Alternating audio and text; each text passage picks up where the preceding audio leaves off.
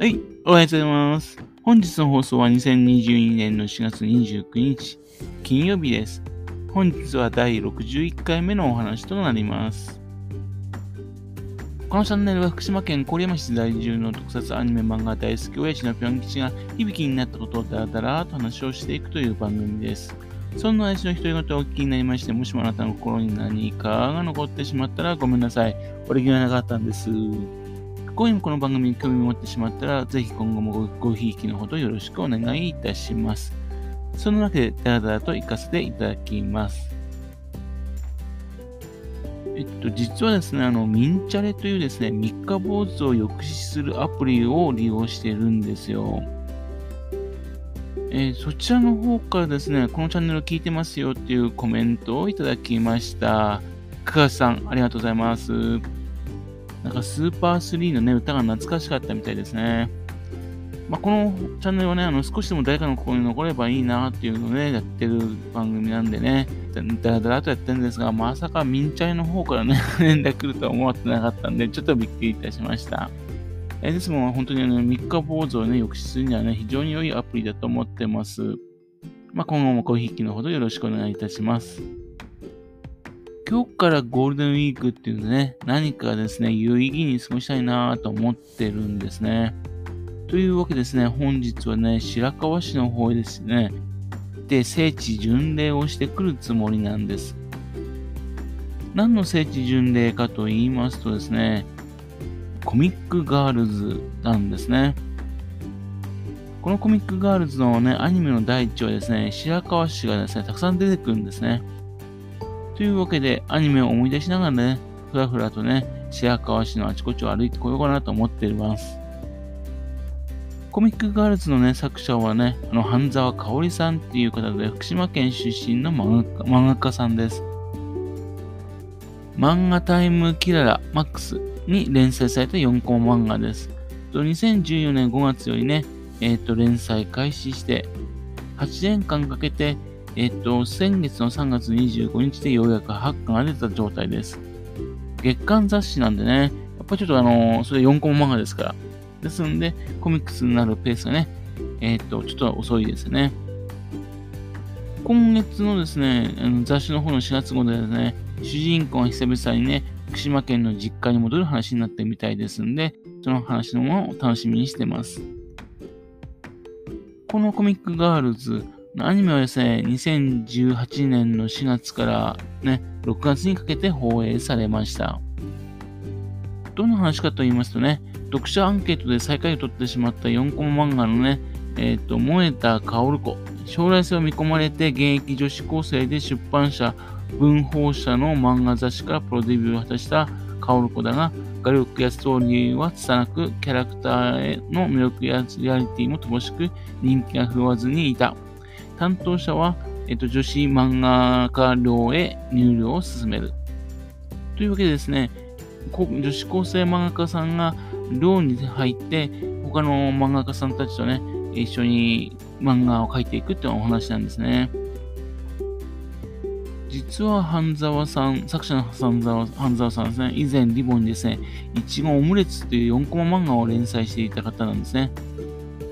で、このきっかけになったのはね、デビュー作がいちごオムレスは、14歳の中学2年生なんですよ。そして、えっと、中学3年でですね、リボンオリジナル2000年6月にデビューします。そして2002年から本家のリボンに移動して、2008年の足掛け9年間連載するんですね。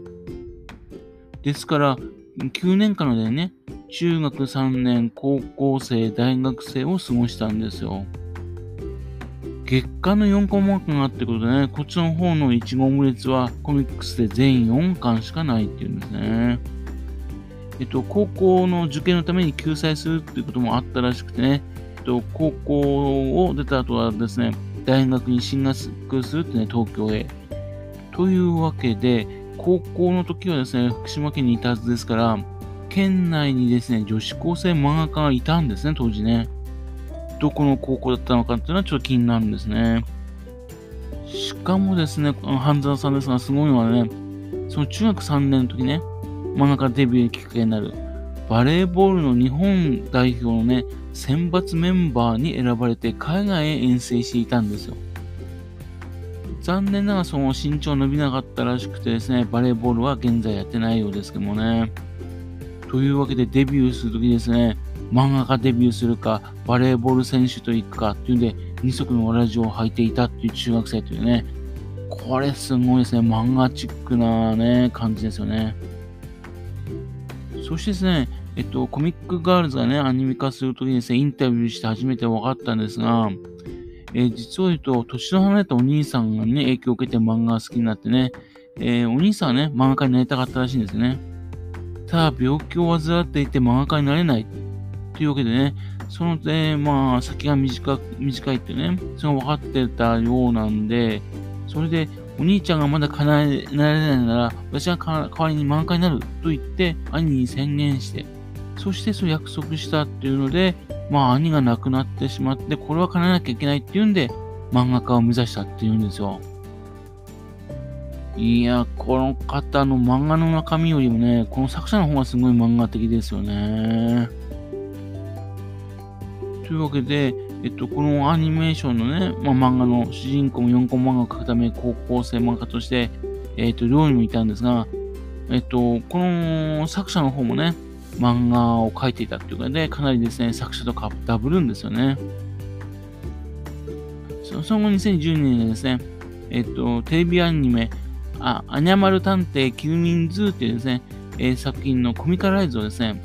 えっと、行ってます。りぼんに連載してます。このキルミンずぅはね、コミックスで1巻しか残ってないんですがね、出してませんけどね。このキルミンずぅってアニメーションは、マクロスでおなじみのね、河森正治さん。それは魔法少女ものを作りたいっていうので、ね、作ったアニメーションです。で、そのキルミンずぅのね、制作後ですね、3年後にですね、集英社リボンから離れて、法文社の方へ移動したと。で、この漫画を連載始めたっていうわけなんですね。アニメの放映も3年半経ってですね、なぜ今頃政治巡礼かというとですね、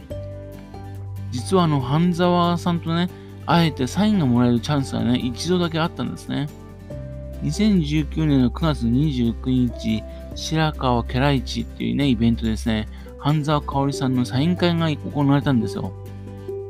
その時ですね、ちょっと、うん、サイン会の会場スタッフのミスのせいでね、非常にちょっと嫌な思いをちょっとしたことがあったんでね。っていうんですが、ちょっとね、わだかまりとなって残ってたもんで。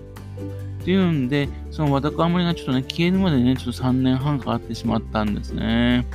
まあ、その漫画ともね、アニメーションとも、それだと白川しても全然関係ない話なんですよね。